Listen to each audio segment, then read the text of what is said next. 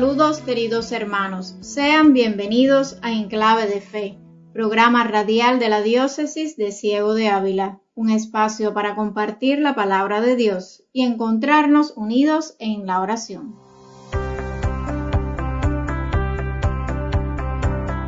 En este vigésimo tercer domingo del tiempo ordinario, la liturgia de la palabra nos demuestra que todos necesitamos ser enseñados por Dios ya que somos incapaces de conocer sus designios.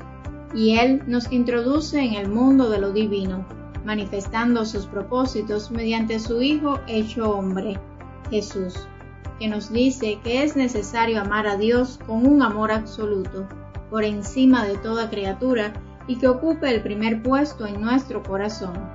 Con esta intención, les invitamos a acompañarnos hasta el final del programa para seguir compartiendo la palabra de Dios y junto a nosotros vivir de este tiempo de catequesis, música y oración. Si ofreces la paz que sea duradera, si llevas la luz que sea la eterna, si eres vasija que no sea la vieja, si quieres ser agua, inunda la tierra la complementariedad es la base de la relación entre la mujer y el hombre. Es sustento de cualquier matrimonio, del hogar y de la familia. Cada persona tiene una dignidad que le viene del Creador y es, a su vez, dependiente del resto de lo creado, en especial las personas que le rodean. Escuchemos la catequesis que nos trae Randall Pineda sobre este tema.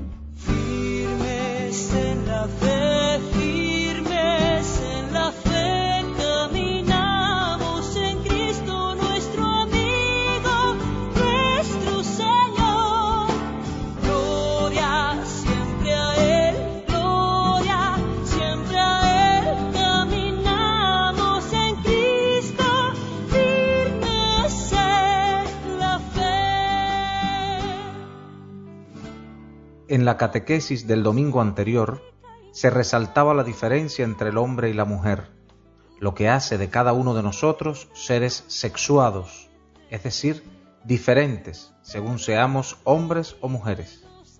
Ante esta afirmación, cabría preguntarnos si existe alguna superioridad de un sexo sobre el otro.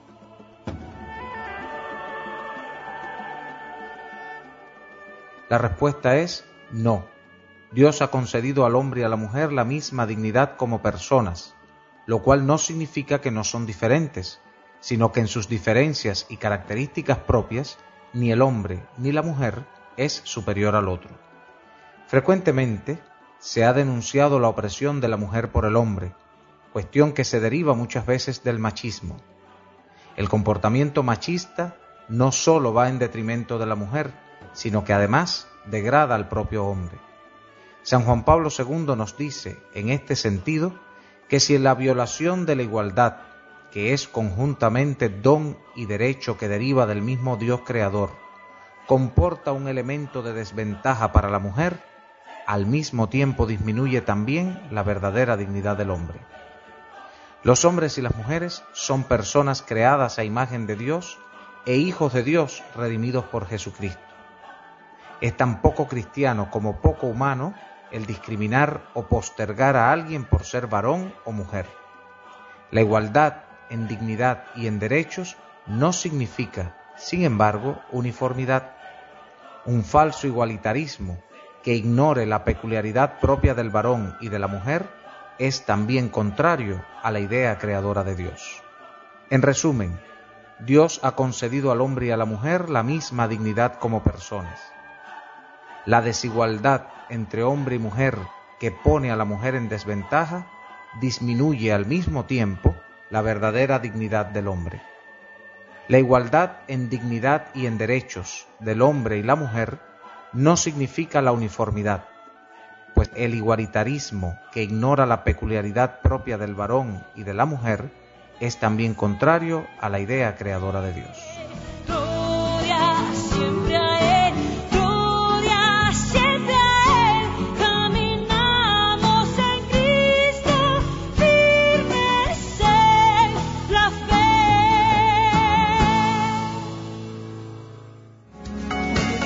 Clave de fe. En clave de fe. clave de fe. En clave de fe, un programa creado para la familia cubana.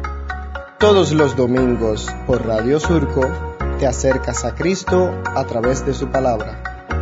En clave de fe.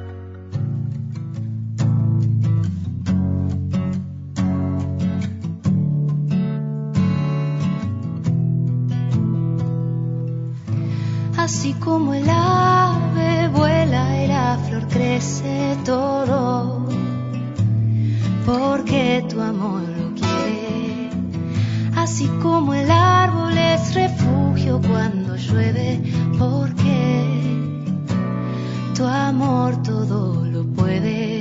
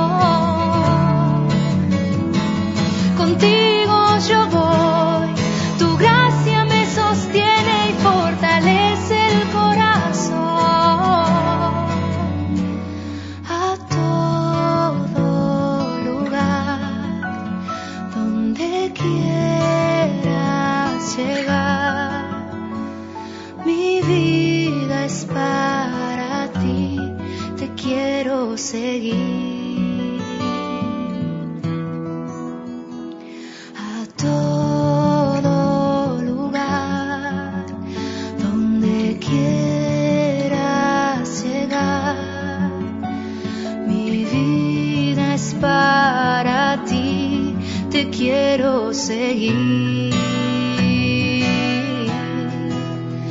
Porque sé que tus brazos me levantan si me caigo. Quiero ir contigo caminando. Aquí está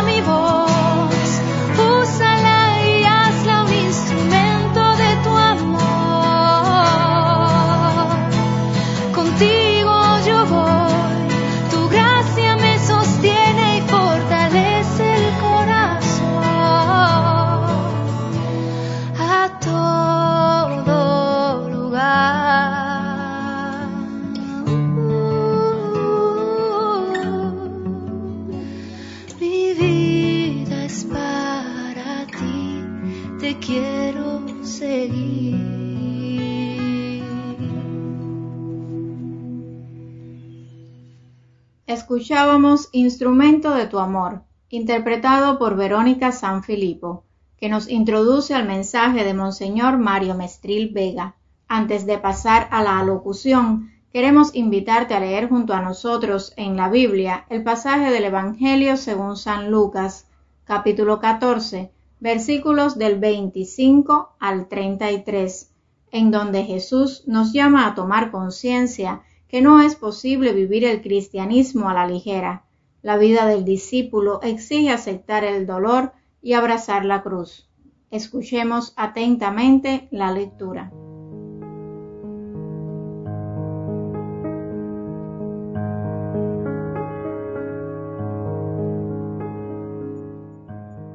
En aquel tiempo caminaba con Jesús una gran muchedumbre y él, volviéndose a sus discípulos, les dijo, Si alguno quiere seguirme y no me prefiere a su padre y a su madre, a su esposa y a sus hijos, a sus hermanos y a sus hermanas, más aún a sí mismo, no puede ser mi discípulo.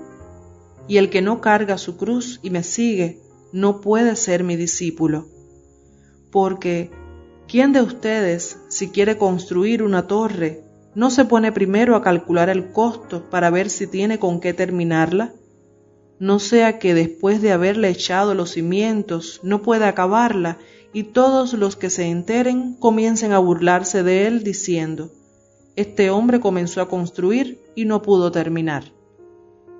¿O qué rey que va a combatir a otro rey no se pone primero a considerar si será capaz de salir con diez mil soldados al encuentro del que viene contra él con veinte mil?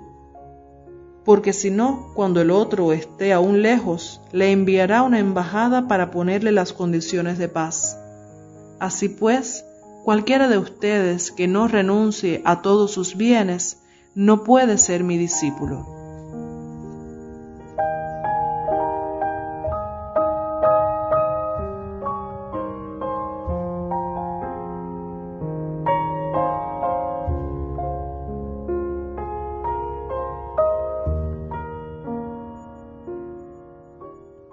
Qué poco político y diplomático el mensaje de Jesús. En lugar de halagar nuestros oídos y ofrecernos más bienes, nos habla de renuncia. Sí, el seguimiento de Jesús exige la renuncia y el desprendimiento. Para ser cristiano, discípulo de Jesús, tenemos que ser como los dos ejemplos que nos pone el Evangelio de hoy y sentarnos a calcular con qué contamos para edificar nuestra fe y con qué medios vamos a hacerle frente al enemigo que es superior a nuestras fuerzas. Porque aunque creamos que no, estamos tan apegados a los cuatro trapos que tenemos y a las cosas que nos quitan o perdemos, que no somos totalmente felices y sufrimos por ellas. Exagerando, diría yo, que a veces sufrimos más por esas cosas que por dejar padre o madre, mujer o hijo, como nos pide Jesús. Despegarse de las cosas no quiere decir que no las tengamos y disfrutemos de ellas, sino usarlas bien, no ser egoístas ni ambiciosos y ser conscientes de que nuestra vida, como dice el Salmo, es como la hierba que brota y florece por la mañana y por la tarde está marchita y se seca. Nada de eso nos vamos a llevar. La fe auténtica cuesta y por eso hay que orar y pedir luz para no caer en la tentación del materialismo tan popular hoy día. Para esto es necesaria la sabiduría, pero no la sabiduría de este mundo, sino la que viene de lo alto, que es un don, un regalo, una gracia, el Espíritu Santo. Y nosotros, dice el apóstol San Pablo a los Corintios, hemos recibido un espíritu que no es del mundo, es el espíritu que viene de Dios. Santa Teresa de Jesús lo expresaba así, la paciencia todo lo alcanza, Dios no se muda, quien a Dios tiene nada le falta, solo Dios basta.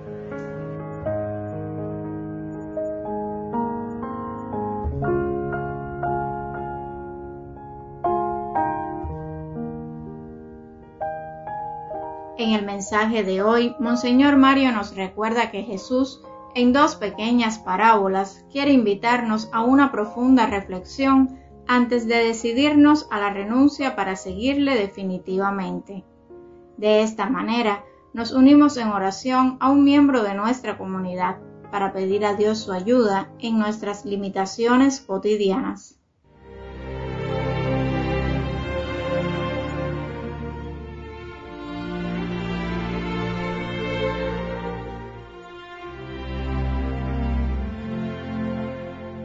Pidamos al Espíritu de Dios para que sigamos a Jesús de manera consciente. Oh Dios y Padre nuestro, hemos aceptado tu invitación a seguir a tu Hijo Jesucristo como discípulos suyos.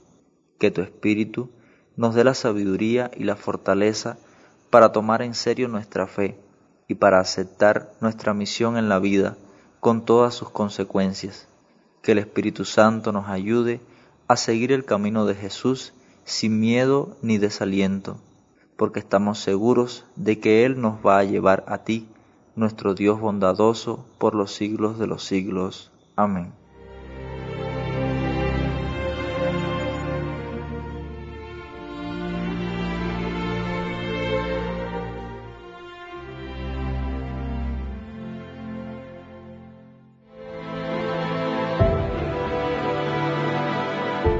Cada día crece más en todo el mundo el no a la pena de muerte. Para la Iglesia esto es un signo de esperanza. Desde un punto de vista jurídico, no es necesaria. La sociedad puede reprimir eficazmente el crimen sin quitar definitivamente a quien lo cometió la posibilidad de redimirse. Siempre, en toda condena, debe haber una ventana de esperanza. La pena capital no ofrece justicia a la víctima, sino que fomenta la venganza y evita toda posibilidad de deshacer un posible error judicial. Por otro lado, moralmente la pena de muerte es inadecuada destruye el don más importante que hemos recibido, la vida.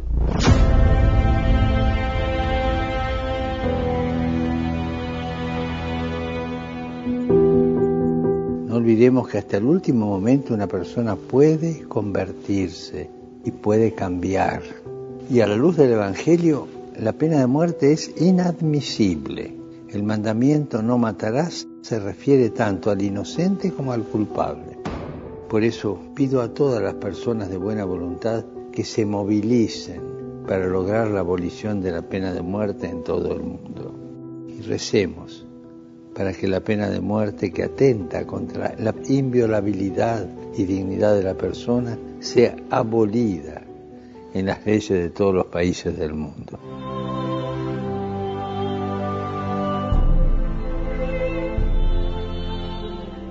Escuchábamos al Papa Francisco, quien nos presentó su intención de oración para este mes de septiembre.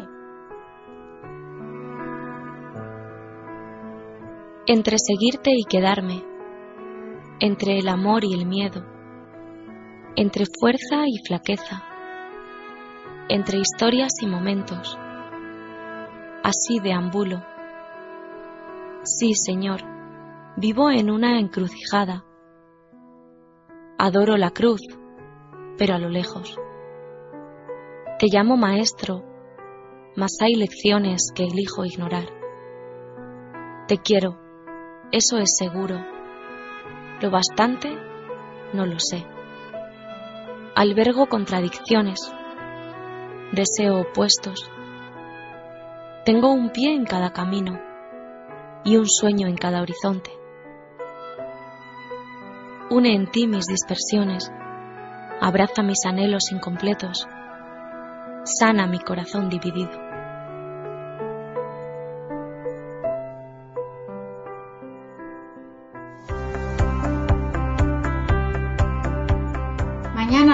5 de septiembre, la Iglesia Universal estará recordando a Santa Teresa de Calcuta, fundadora de las Misioneras de la Caridad.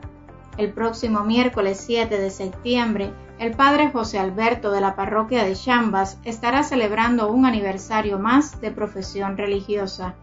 El jueves 8, Nuestra Madre María de la Caridad será venerada a lo largo y ancho de nuestro país. Y el día 9 de septiembre estaremos celebrando la Natividad de la Santísima Virgen. Ahora les invitamos a recibir la bendición que nos impartirá Monseñor Mario Mestril y a escuchar el canto También somos Iglesia interpretado por Tairoy. Si ofreces la paz que sea duradera, si llevas la luz que sea la eterna, si eres vasija que no sea la vieja, si quieres ser agua, inunda la tierra. Recuerda, ser discípulos de Cristo nos exige el jugarnos totalmente por los demás, viendo en ellos al mismo Señor y sintiendo sus necesidades como propias. El Señor que es misericordioso y compasivo y conoce nuestras miserias, bendiga a todos ustedes, les conceda la paz y la alegría. Amén. Estrellas, pisamos los charcos, abrimos las puertas, rompemos molduras